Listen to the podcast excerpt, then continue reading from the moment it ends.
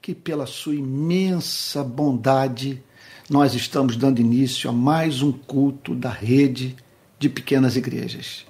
E eu gostaria de, nesse momento, convidá-lo a orar comigo, a fim de que o nosso coração seja preparado pelo Espírito de Jesus, para que possamos meditar na Sua palavra, extrair benefício dela, de modo que nós sejamos, é, assim, postos face a face com Deus. O objetivo da pregação ele, ele consiste em, em nos tornar cônscios da presença de Deus. Sabe? É, é essa a meta. Não é um momento de entretenimento intelectual ou no qual buscamos saciar a nossa curiosidade teológica. A meta é estarmos certos de que Deus está entre nós e que Ele fala conosco. Vamos orar? Pai Santo, nós bendizemos o Teu nome, porque Tu és Deus que ouve oração. E o Senhor ouve oração, porque o Senhor é fiel. Senhor, nós bendizemos o Teu nome pela beleza do Seu ser e atributos. Não há nada mais magnífico no universo. Para o Senhor, convergem todas as nossas ambições. Não há nada que anelemos mais na vida do que o conhecer e amar. Senhor Deus de toda graça, bondade e misericórdia, são muitos os nossos pecados e as áreas das nossas vidas nas quais resistimos à voz do Teu Espírito. Nós queremos pedir perdão por isso, Senhor. Senhor, afasta de nós as nossas transgressões e como disse Davi no Salmo 51, cria em nós um coração puro e renova dentro de nós um espírito reto. E que teu espírito não cesse de agir em nossa vida. Senhor amado, hoje também é dia da sua igreja prestar culto de ações de graças ao Senhor. Porque, ó Deus amado, tu tens nos abençoado até aqui o Senhor tem nos socorrido e por isso estamos alegres. Senhor, nós te louvamos, acima de tudo, pela bênção do Espírito Santo, por essa assistência. Senhor, nós te agradecemos até pela marcação implacável do Espírito, que não nos dá sossego, Senhor, que nos constrange. Senhor amado, que fere a nossa consciência, porque o Senhor é Deus ciumento, zeloso pela nossa vida. Senhor querido, abra o nosso entendimento nessa manhã para a compreensão da tua verdade. Nós pedimos a ti que haja excelência no que vai ser falado. Mas tu sabes que não basta o profeta ser fiel e pregar com unção. Quem ouve a mensagem precisa de, também de um ouvido tocado pela sua graça e um coração vulnerável para a verdade. Por isso, nós pedimos que haja essa operação dupla, por meio da qual quem fala, fala segundo o seu espírito. Quem ouve, ouve segundo essa ação decodificadora do Espírito Santo que nos faz entender a verdade. Faz assim, Senhor. E se porventura alguém que vai sintonizar nessa pregação e que ainda não nasceu de novo, a Deus, que o Senhor use essa mensagem para fazer com que este homem, com que esta mulher tenha um encontro contigo. Nós pedimos assim em nome de Jesus, com perdão dos nossos pecados. Amém. Amém. Meus irmãos queridos, eu vou pedir que todos nessa manhã abram a Bíblia é no Evangelho de Lucas, capítulo 22, verso 7. Lucas capítulo 22, versículo 7, é mais uma passagem que nos fala sobre o sobrenatural no ministério do Senhor Jesus. Repito, Lucas capítulo 22, versículo 7, que diz assim: Chegou o dia da festa dos pães sem fermento, em que era necessário fazer o sacrifício do cordeiro pascal. Então Jesus enviou Pedro e João, dizendo: Vão e preparem a Páscoa para que a comamos. Eles lhe perguntaram: Onde o Senhor quer que a preparemos? Jesus lhes explicou: Ao entrar na cidade, vocês encontrarão um homem com um cântaro de água. Sigam esse homem até a casa em que ele entrar e digam ao dono da casa: O mestre pergunta: Onde fica o aposento no qual comerei a Páscoa com os meus discípulos? Ele lhes mostrará um espaçoso cenáculo mobiliado. Ali façam os preparativos. Indo, acharam tudo como Jesus lhes tinha dito e prepararam a Páscoa. Vamos repetir o versículo 13. E indo, acharam tudo como Jesus lhes tinha dito. Meus irmãos queridos, porque Deus é soberano, a sua igreja pode ter esperança de cumprir a sua missão no mundo. É isso o que essa passagem nos ensina uma soberania completa, que envolve fins e meios, e que é capaz de tornar subserviente aos propósitos eternos do nosso Deus, até mesmo as atitudes mais inocentes, mais rotineiras Quer dizer, aquelas mais presentes no nosso cotidiano que não somos capazes de imaginar, que podem ser usadas por Deus para o cumprimento do seu plano eterno. Se não vejamos, o texto nos revela que havia sido chegado, chegado a Páscoa e que era da vontade do Senhor celebrar a Páscoa, a data mais importante do calendário judaico, na qual era celebrada a libertação do povo de Israel do Egito.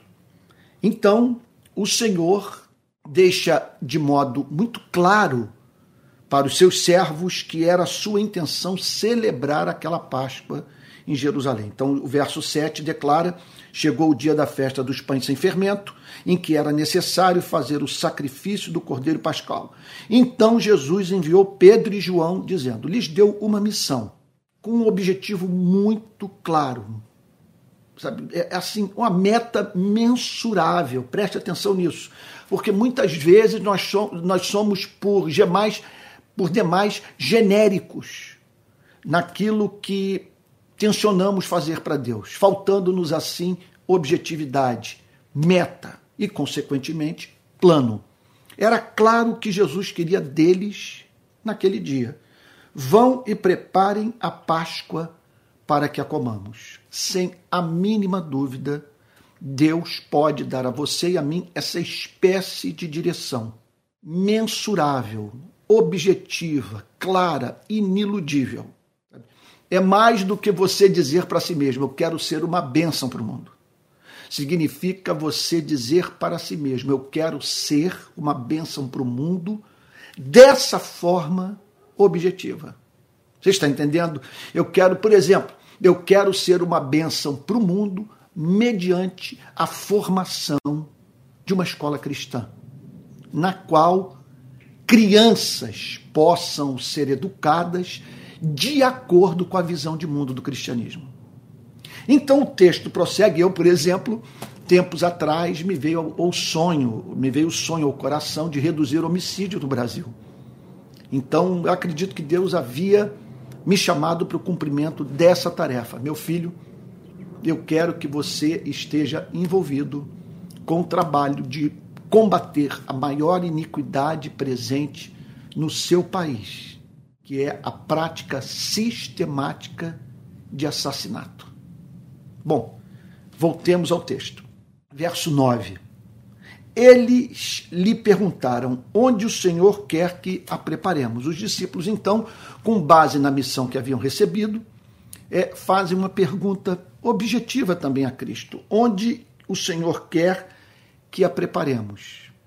Em qual lugar? Em qual cidade? Em qual casa? E aí o Senhor Jesus lhes dá uma explicação. Veja, que, olha, ela só faz sentido uma declaração, uma promessa, apresentação de um plano como esse, se Deus de fato rege o universo. E se esse governo soberano envolve até mesmo coisas como a queda de um pássaro ou um fio de cabelo que se desprende da nossa cabeça, sabe? Ou a atitude de alguém que aparentemente fecha o nosso caminho, impedindo-nos assim, pelo menos aos nossos olhos, de fazer a obra de Deus. Bom, poderia multiplicar os exemplos. Jesus lhes explicou. Olha o que, que o texto diz. Ao entrar na cidade, ao vocês entrarem em Jerusalém, é, vocês encontrarão um homem com um cântaro de água. Preste atenção, portanto, num fato. Isso aqui é teologia pura. Estamos perante uma narrativa que nos remete para doutrina, que nos fala sobre o governo soberano de Deus. E o que essa passagem está dizendo é que simplesmente o Senhor Jesus havia dito para os seus discípulos que eles, ao entrarem em Jerusalém, encontrariam um homem com um cântaro de água. Que eles identificariam a pessoa que seria usada por Deus a fim de que eles soubessem em que casa celebrar a Páscoa com Jesus. Bom, era absolutamente certo que aquela pessoa fosse encontrada. Ela teria que estar ali. Portanto, uma afirmação como essa envolve é, é, envolve o estabelecimento de algumas doutrinas tão fortemente defendidas por nós reformados. Que Deus é onisciente, que Deus é soberano e que há uma relação entre a soberania de Deus e a liberdade humana que extrapola a nossa capacidade de compreensão. Por quê? Porque aquele homem que haveria de ser encontrado na entrada de Jerusalém, ele, veja, ele teria que estar ali. E ele estaria ali por motivos pessoais. Ele havia tomado uma decisão que lhe fazia sentido. Então, era da sua vontade que ele passasse numa determinada hora, em determinado local, trazendo esse cântaro.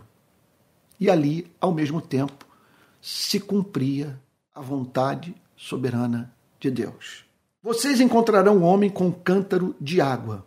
Sigam esse homem, esse homem até a casa em que ele entrar. E lá estavam os discípulos fazendo o papel, que estranha missão, de espiões. Eles, eles estariam acompanhando aquele homem até a casa em que ele haveria de entrar. Estranha missão, não é verdade? Então, sigam este homem até a casa em que ele entrar. O homem andando e ali Pedro e João é indo é, é, é, nos seus passos, seguindo seu caminho, né? de olho nele. Então, é, sigam esse homem até a casa em que ele entrar.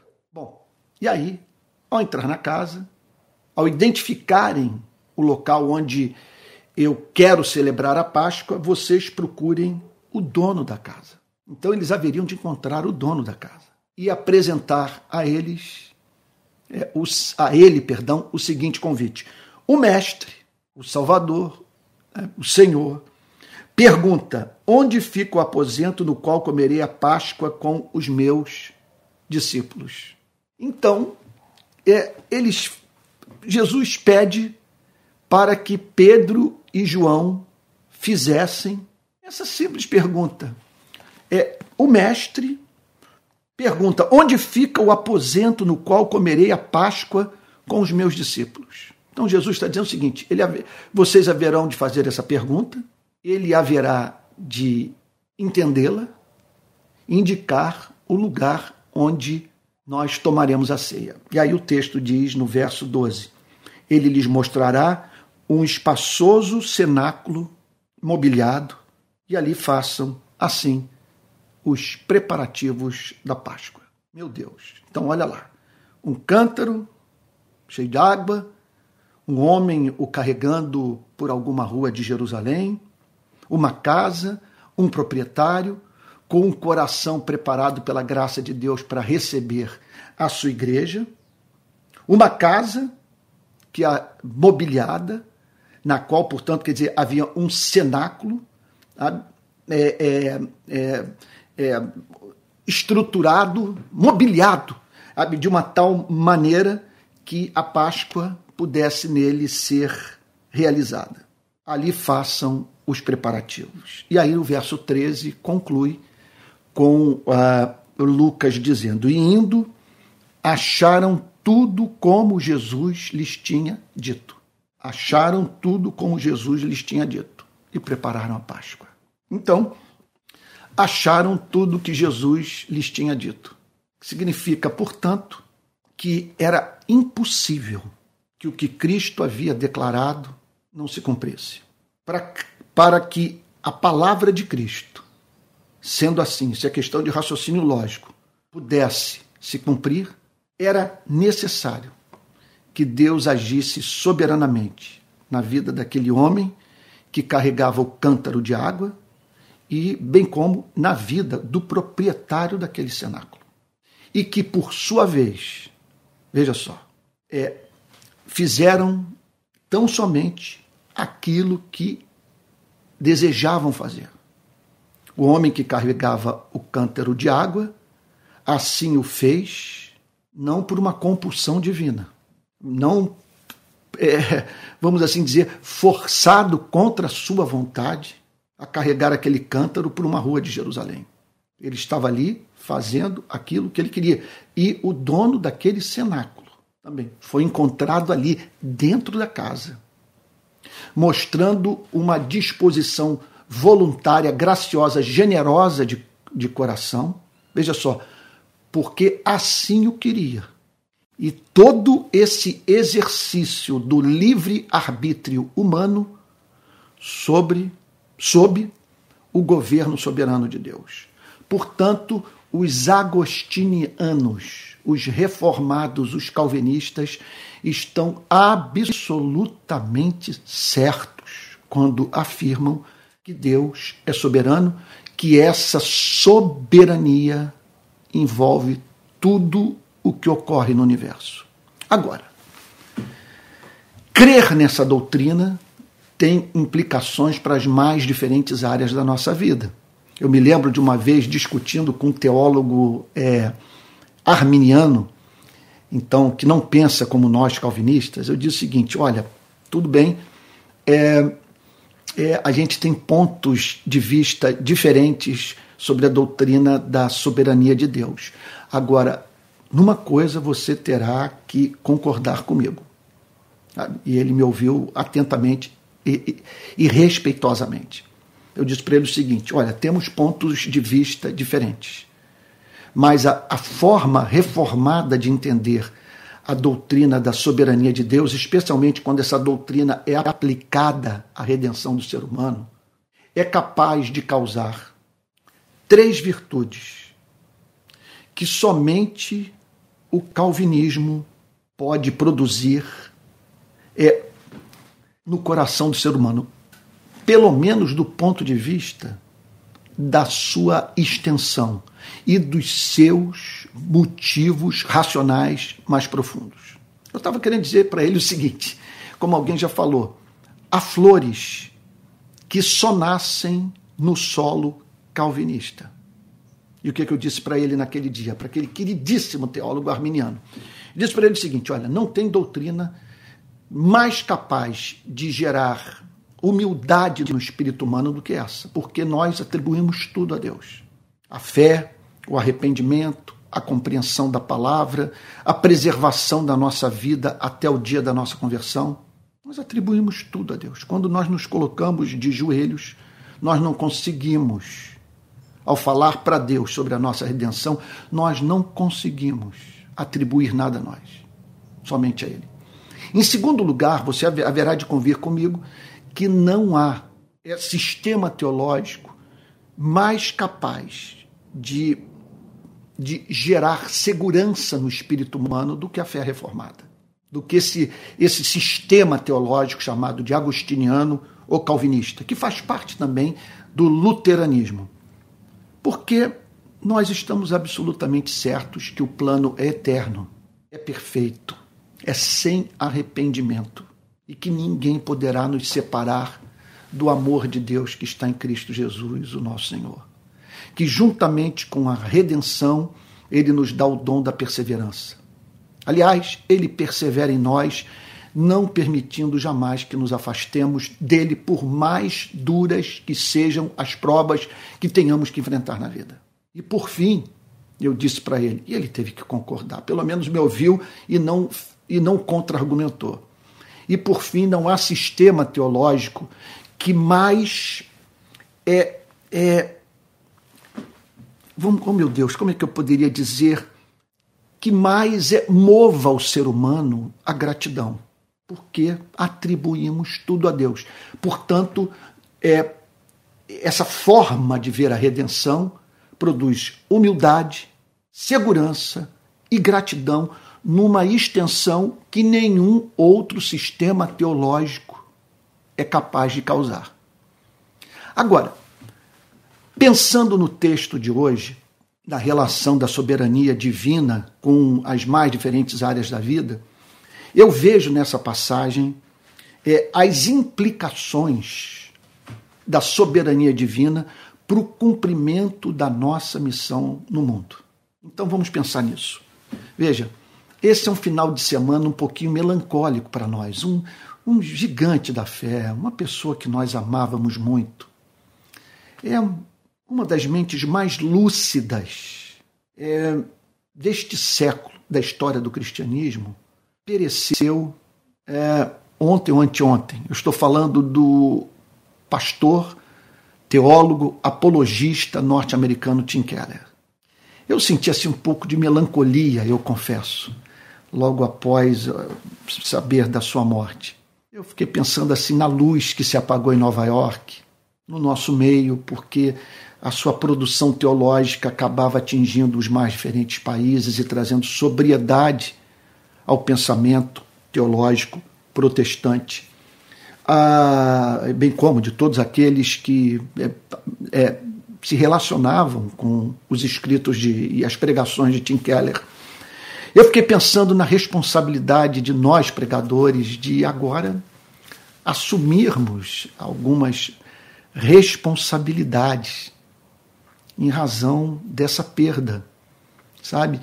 Quem vai falar daquela forma tão doce, tão sóbria, tão simétrica, tão bíblica, tão lúcida, novamente. Quem está disposto a isso?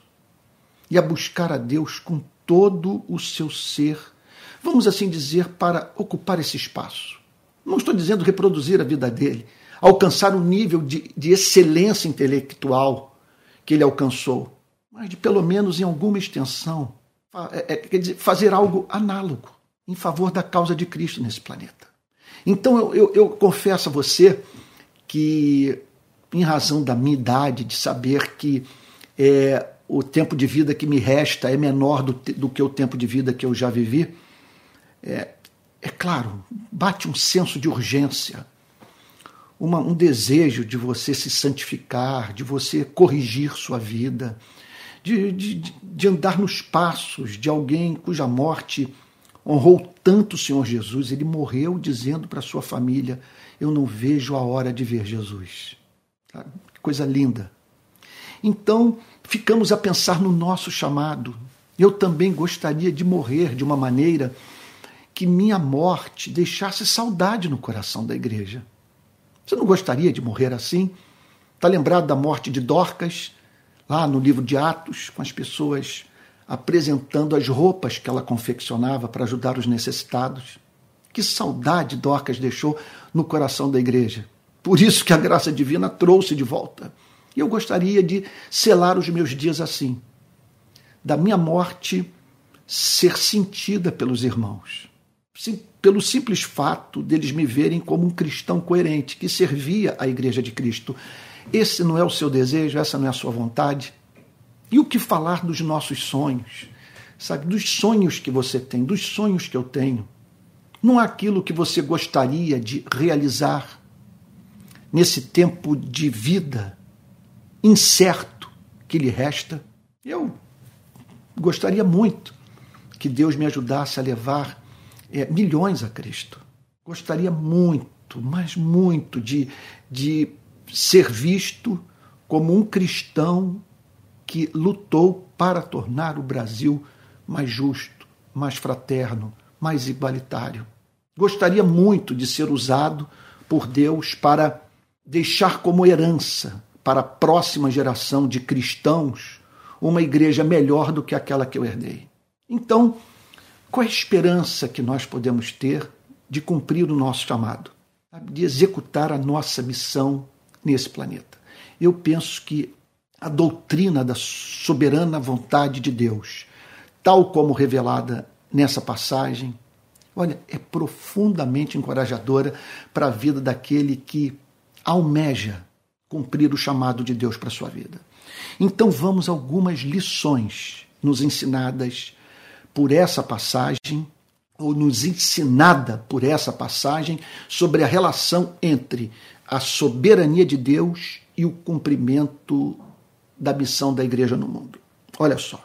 Em primeiro lugar, essa passagem nos ensina que, pelo seu governo soberano, Deus estabelece, estabelece os fins, as metas, os objetivos, os propósitos que mais o glorificam. O que eu acho lindo nessa passagem toda é que toda essa história da vontade soberana de Deus mobilizar Pedro e João, o homem que levava o cântaro de água andando né, por Jerusalém, o dono daquele cenáculo, tudo isso estava inserido num plano maior. Então havia é, o que nós poderíamos chamar de de, oh meu Deus, vamos lá. Eu já estudei isso lendo Jonathan Edwards havia o que nós poderíamos chamar de fins últimos e fins secundários. Então havia aquilo que cumpria uma finalidade, ok? Aquele homem levar aquela água, o outro é, proprietário do cenáculo ceder a sua casa para Cristo e os seus discípulos. Pedro e João, cumprindo a vontade do Senhor Jesus, se dirigindo para Jerusalém, a fim de, de fielmente obedecerem a Cristo.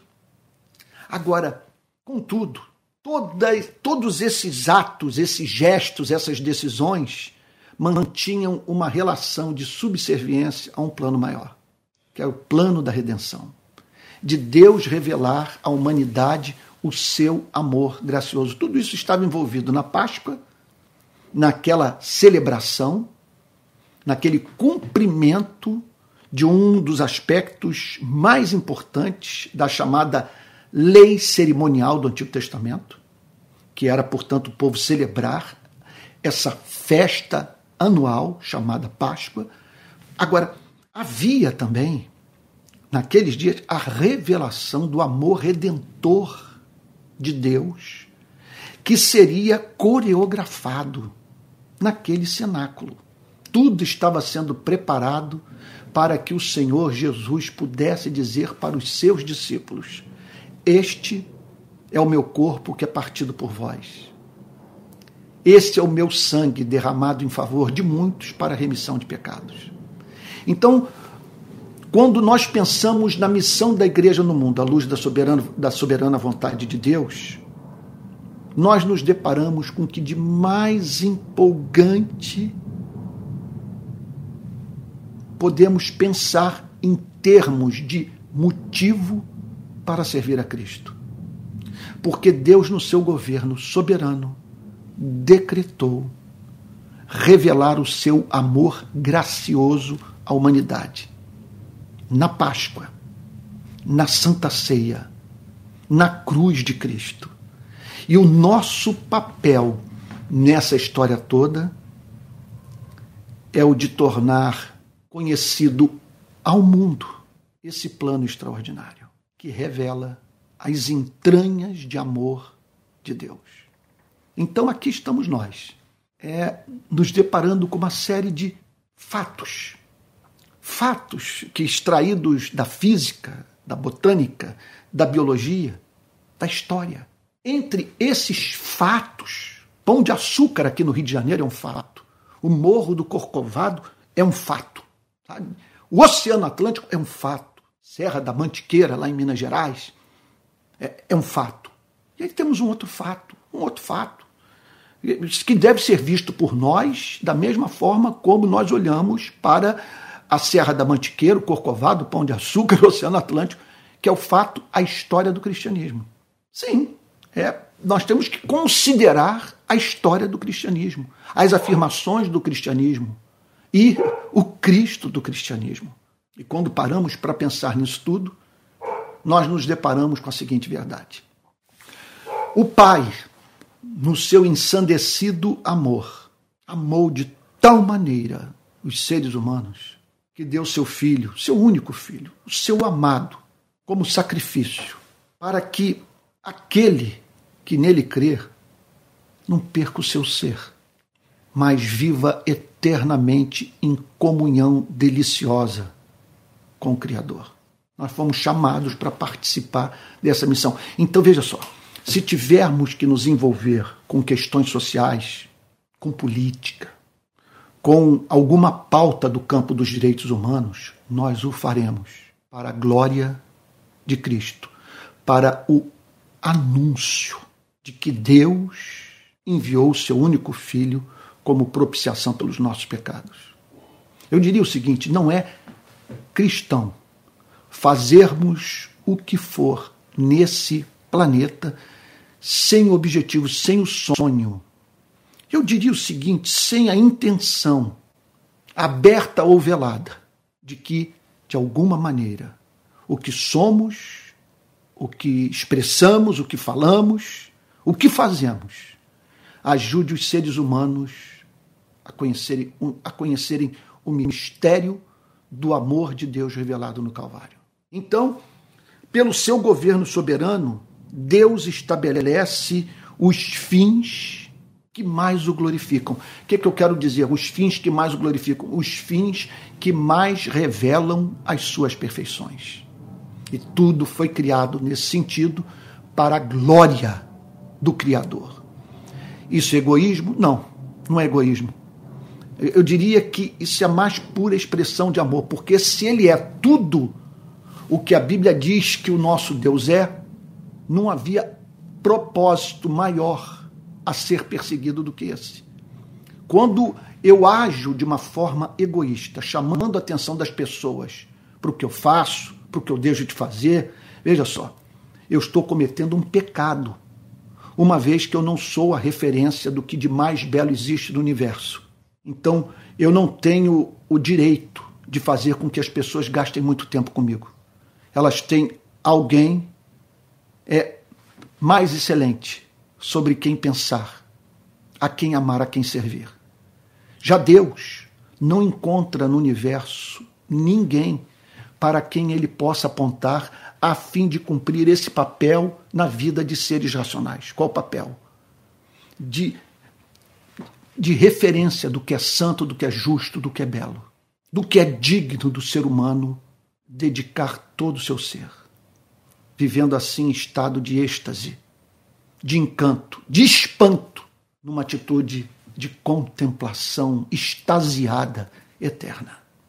Bom, em segundo lugar, à luz dessa passagem, pelo seu governo soberano, Deus chama sua igreja para ser veículo do cumprimento dos seus planos eternos.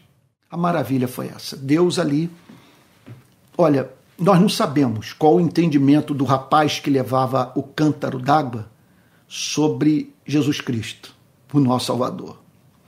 É bem provável que o dono do cenáculo fosse cristão. É, eu diria que é absolutamente certo, porque ele ceder a sua casa por um subversivo, ele se associar a alguém que as autoridades religiosas judaicas consideravam um herege, um falso profeta, eu penso que o dono da casa era cristão. E quanto a Pedro e João, não resta dúvida de que é, se tratavam de dois estimados discípulos de Cristo, e ali é, cônscios de que o Senhor Jesus os havia chamado para o cumprimento de uma missão. Então, essa é a maravilha das maravilhas. É o que faz que, com que não desejemos morrer. Eu soube que o Tim Keller, quando tomou conhecimento do seu câncer no pâncreas, ele chorou. 72 anos. Meu Deus. Com os recursos da medicina, é, dos nossos dias, ele poderia viver muito bem até 80, 85 ou mais. O reverendo Antônio Elias, aqui de Niterói, que plantou a igreja onde eu me converti, morreu com 98 anos, lúcido, lúcido, pregando o evangelho. Você não via nele, na sua conversa, na sua pregação, aquilo que se costuma atribuir a gente idosa. Nós não observávamos laço, lapso, perdão, de memória, sabe, nenhuma idiosincrasia, sabe, é, sabe, nada, assim, nenhuma, eu diria assim, é, aquela ausência de escrúpulo que muitas vezes acompanha pessoas que chegam numa certa idade, nada disso.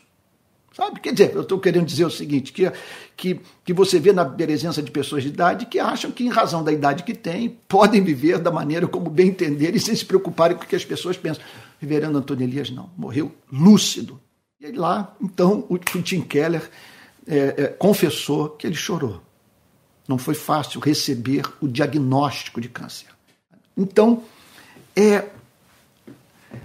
Meu Deus, por que ele queria viver? Apesar de ser cristão, teólogo, e ter morrido dizendo que o maior desejo da sua vida era ver Jesus. Porque para o cristão, Viver representa a oportunidade de participar desse plano eterno do Criador, que visa revelar o seu amor gracioso à humanidade. É muito empolgante você se ver partícipe desse plano, de perceber que, da mesma maneira que João e Pedro receberam um chamado para encontrar uma casa na qual pudesse ser celebrada a Páscoa é, por Jesus e seus discípulos. Dessa, quer dizer, dessa mesma forma, ele nos chama. Espero que eu esteja construindo o pensamento com exatidão, de uma forma lógica, linear. Da mesma forma, ele chama você e a mim para o cumprimento das mais diferentes missões. E nesse sentido, vale a pena dizer o seguinte: Pedro e João foram chamados para o cumprimento daquela missão. Os demais discípulos não. Somente Pedro e João foram incumbidos da tarefa de procurar aquele cenáculo. Os demais discípulos era da vontade de Cristo que eles permanecessem com Jesus. Então, daí que fica essa lição muito importante de não tentarmos reproduzir a vida de quem quer que seja. Olha, o Tim Keller para mim era uma referência intelectual. Uma, assim, também de sobriedade. Eu invejava a forma sóbria dele falar, eu que sou tão apaixonado, eu que às vezes pego pregações minhas e atitudes é, é, é, no púlpito que me deixam envergonhado às, às, vezes que eu falo alto demais e que eu me comporto como se tivesse perdido completamente o controle das minhas emoções. Bom, eu, eu sou assim. Né? Agora, eu entendi o seguinte: quando eu fui a Nova York ouvir pregações do Tim Keller, quando eu participava dos encontros na Flórida sobre plantação de igreja, nos quais ele, ele era preletor, eu dizia para mim o seguinte: simplesmente eu não sou ele. E não quero reproduzir a vida dele, como não quero reproduzir a vida daqueles que o, que o inspiraram como, por exemplo, o, o Jonathan Edwards, João Calvino, Martin Lloyd Jones, o John Stott, o C.S. Lewis. Não quero viver a vida de nenhum deles. Eu quero ter o amor que tinham por Jesus. Eu quero ser fiel às Sagradas Escrituras como esses homens foram fiéis à Bíblia. Eu quero, portanto, ter é, a esperança cristã que nutriu seus corações, mas eu quero viver a minha vida. Eu quero ser autêntico. Eu quero falar do jeito que eu gosto de falar. Eu quero viver na cidade que julgo que nela é a vontade de Deus vai se cumprir na minha vida. E quero abraçar a missão que Deus designou para mim. Deus não designou para mim ser um apologista cristão na cidade de Nova York. Num ponto da minha vida, ele falou: Eu quero que você entre numa pilha de pneus na praia de Copacabana, a fim de profetizar de modo dramatizado contra um crime que eu abomino que está presente, disseminado na sua cidade, que é o desaparecimento de pessoas seguido de execução. E entre, e, e, e entre as formas de execução, essa que me é abominável. Pegar um ser humano, colocá-lo numa pilha de pneus, incendiar os pneus e simplesmente fazer com que um ser humano se transforme em cinzas, enquanto sua família ignora o seu paradeiro, nutre a esperança dele estar vivo. E a cada batida de porta, espera que o ente querido, que virou cinzas, anuncie a sua chegada. Eu entendi o seguinte: eu vou glorificar a Deus dessa maneira. Não dá para ficar do gabinete para o púlpito, do púlpito para o gabinete. Eu vou viver a minha vida então fica essa pergunta. João e Pedro foram chamados para encontrar aquele cenáculo, a fim de que a ceia fosse realizada. E você? Deus o está chamando para que eu peço a você, não reproduza a vida de ninguém, a começar pela minha. Porque eu peço isso a você? Porque não há outro ser humano igual a você. Você é único. Então é importante que, a partir da preservação da sua personalidade, da sua individualidade, da singularidade da sua vida, você revele a mim aquele aspecto do amor divino que nem Lutero, Calvino, Edwards ou, ou Tim Keller são capazes de revelar. Só você. Então, pelo seu glorioso, pelo governo soberano, Deus chama a sua igreja para o cumprimento dos seus planos eternos. O meu sermão tem cinco divisões. Vamos para a terceira agora. Pelo seu governo soberano, Deus estabelece meticulosamente os meios conducentes aos fins que decretou.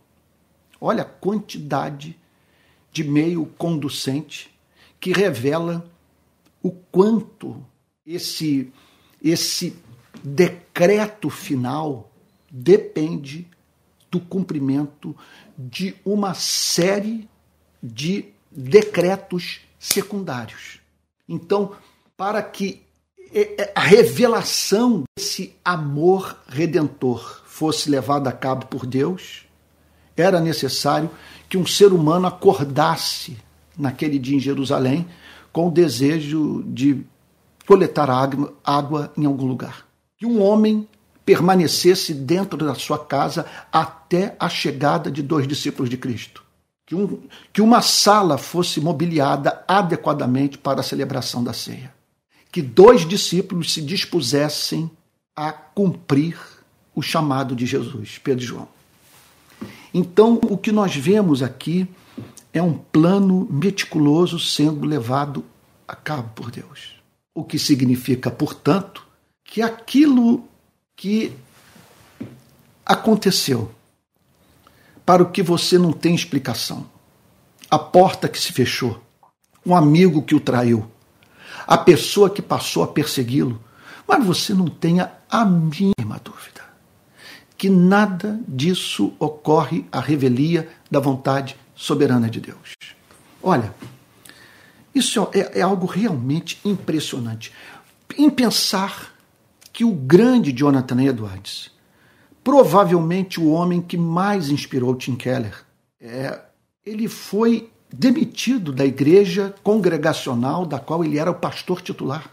A igreja se reuniu e numa votação, eu não sei se foram 230 votantes ou 260 votantes, a, Assembleia se reuniu para decidir se Jonathan Edwards continuaria como pastor titular da igreja ou não. Dos 230 ou 260 votantes, apenas 10% votaram a favor da permanência de Jonathan Edwards à frente da Igreja Congregacional de Northampton. Contudo, o propósito de Deus se cumpriu, porque forçou Jonathan Edwards a sair de uma igreja contenciosa. Ele, no seu sermão de despedida, ele fez esse alerta à igreja: vocês são pessoas dadas à contenda. E tomem cuidado, se vocês mantiverem esse espírito contencioso, o Espírito Santo vai se apartar de suas assembleias, porque não há nada que mais afaste o Espírito Santo de uma igreja do que a contenda. E aí então ele sai da igreja e vai para um campo missionário visando evangelização de índios, de nativos norte-americanos. Impressionante saber que o filho dele foi viver com os índios e dominava perfeitamente o dialeto daquela, da tribo na qual ele passou a morar. E Jonathan Edwards, portanto, nesse campo missionário, é, na cidade de Stockbridge, escreveu obras que entraram para a história do cristianismo, pelo simples fato de ali ele ter tido mais tempo para pensar, sabe, mais tempo para orar, mais tempo para para deixar esse legado, que a melhor parte da obra de Jonathan Edwards são esses sermões que foram preservados e, e transcritos ou, ou, ou escritos. É, eu diria, sermão é uma coisa, pregação é outra. Pregações que foram transcritas ou os sermões que foram escritos e que estão aí, portanto, hoje à nossa disposição para, para o enriquecimento espiritual da igreja. Portanto, pelo seu governo soberano, Deus estabelece meticulosamente os meios conducentes aos fins que decretou. Nada, portanto, o impedirá, por mais que sua trajetória de vida esteja repleta de contrariedades, de que o plano de Deus na sua vida se cumpra. Não tenha a mínima dúvida com relação a isso. Em quarto lugar, pelo seu governo soberano, ele usa os nossos bens para a consecução dos seus planos eternos. Isso é uma coisa impressionante. Olhe, por exemplo, Jesus dizendo para aquele homem: Olha, é da minha vontade celebrar a ceia na sua casa. Que privilégio aquele homem pegar a sua casa e o oferecer a, a causa de Cristo. Isso é algo fantástico.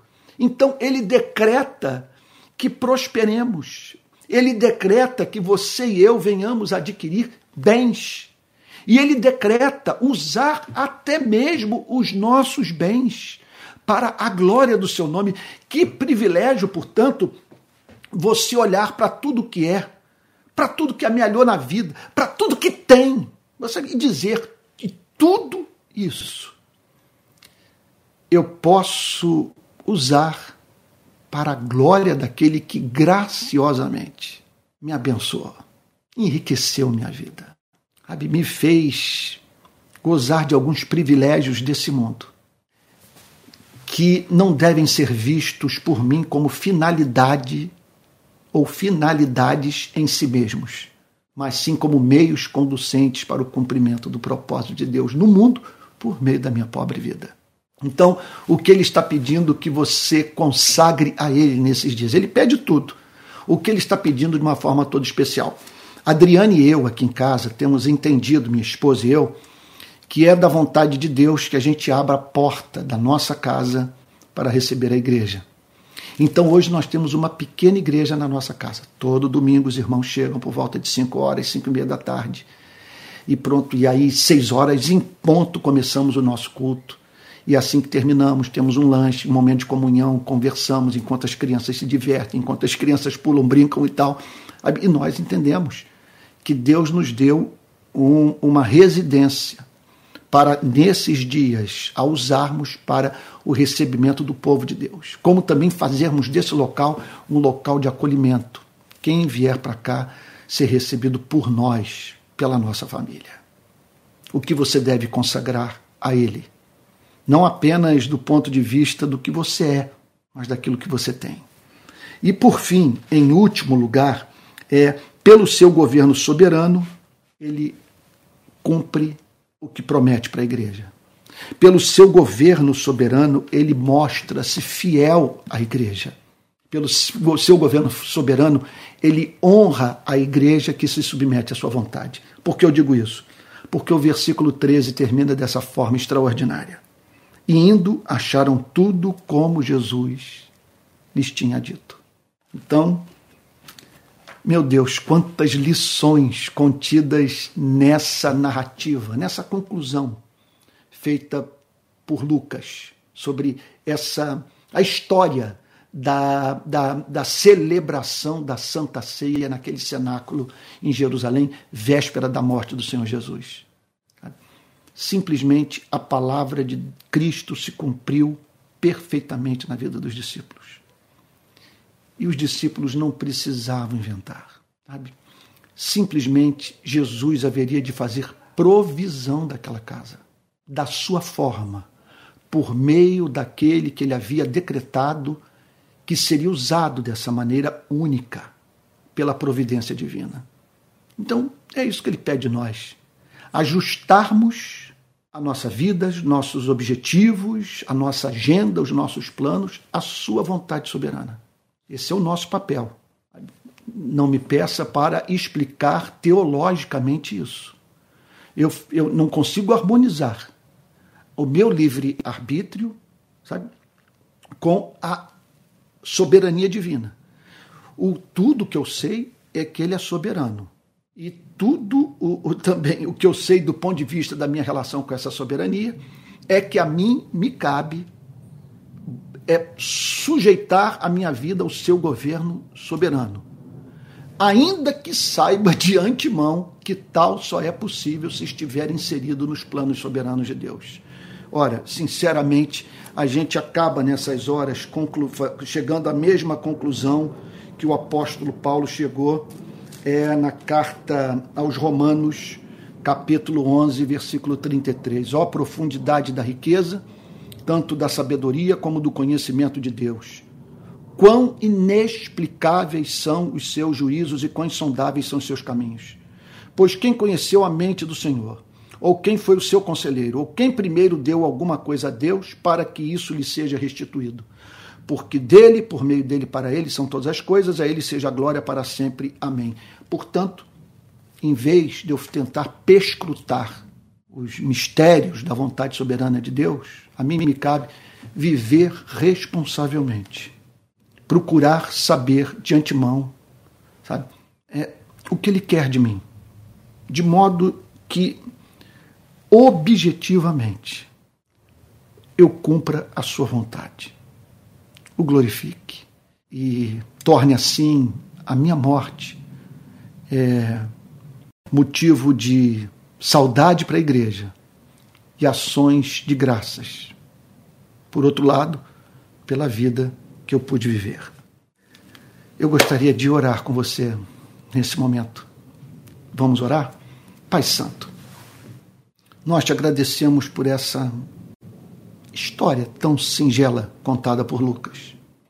Os discípulos, Pedro e João, procurando identificar um homem com cântaro em Jerusalém e segui-lo até a casa onde ele haveria de entrar, a fim de ali conversar com o proprietário, de modo que o proprietário atendesse o pedido do Senhor Jesus de permitir que a ceia fosse realizada em sua casa. Quantas lições nós aprendemos nessa manhã.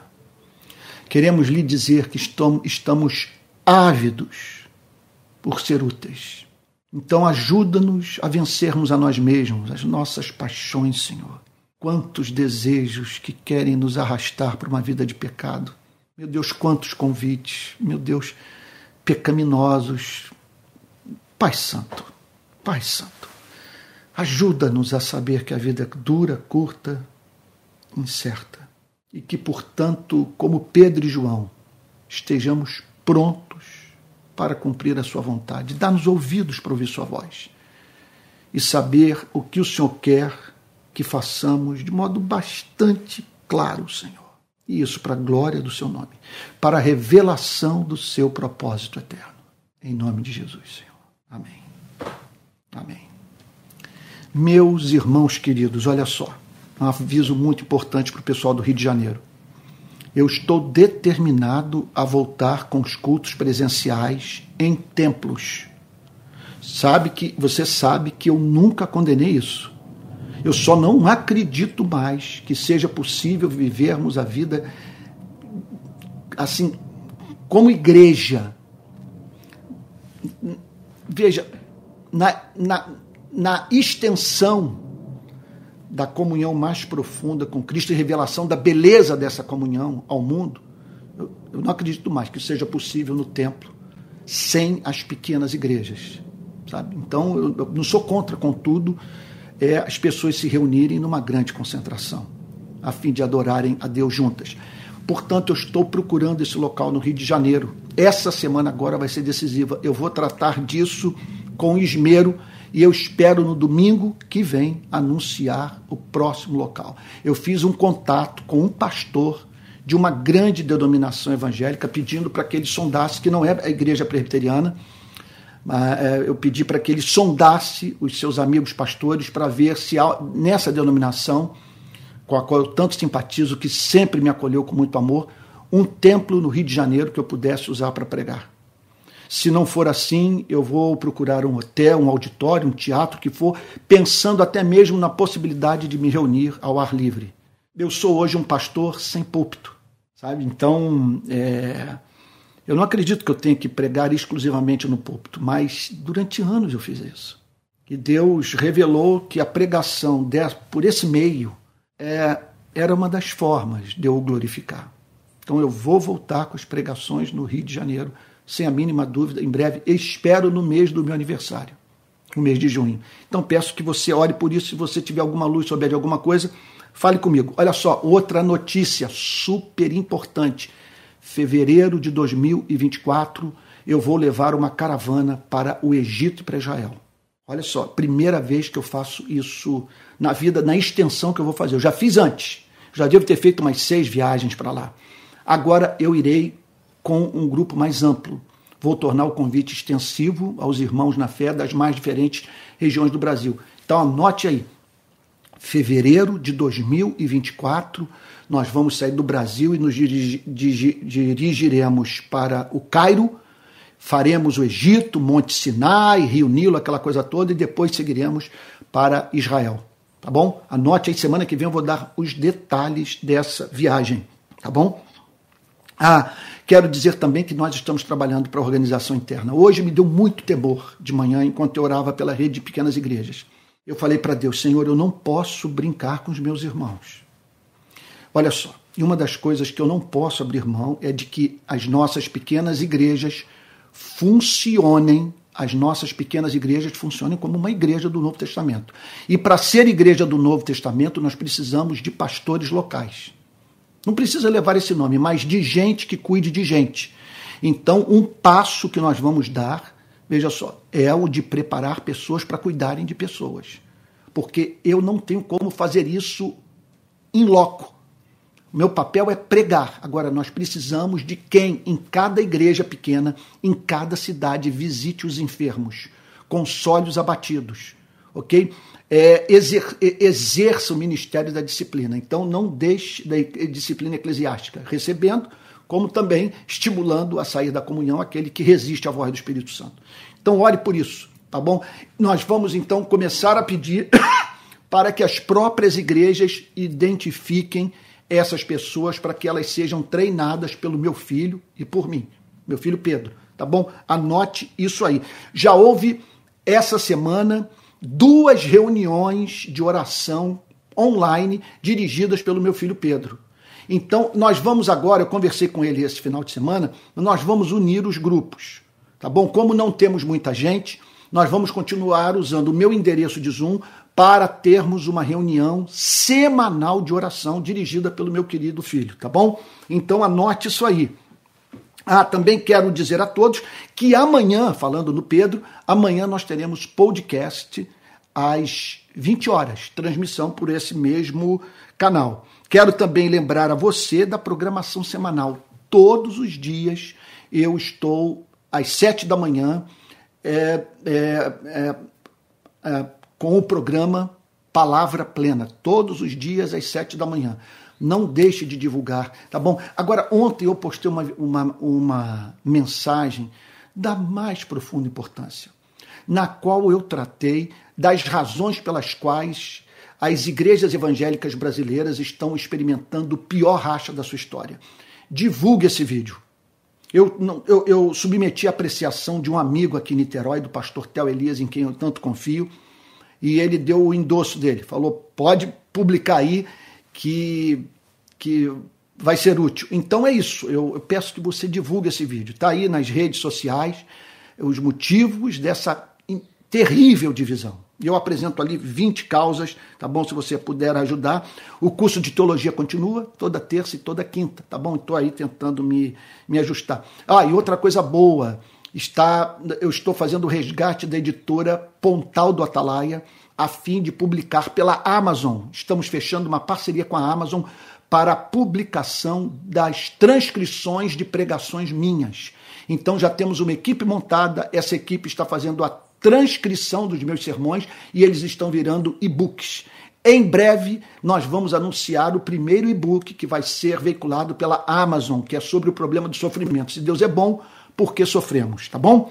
Aí, por fim, eu quero solicitar a você o envio de oferta para a rede de pequenas igrejas. O nosso Pix é pixrpi22@gmail.com. Vou repetir, pixrpi22@gmail.com. Vamos encerrar? Tá bom? Vamos receber a benção apostólica. Aliás, eu anotei aqui no meu sermão. Ah, eu gostei muito também hoje, não sei se você percebeu, eu voltei a pregar com um sermão escrito hoje. Não estou dizendo que eu vou fazer isso sempre, mas hoje me deu vontade de escrever um sermão e o texto e a minha pregação ser pontada, sabe? Ponto 1, ponto 2, ponto 3, ponto 4, ponto 5, tal aplicação.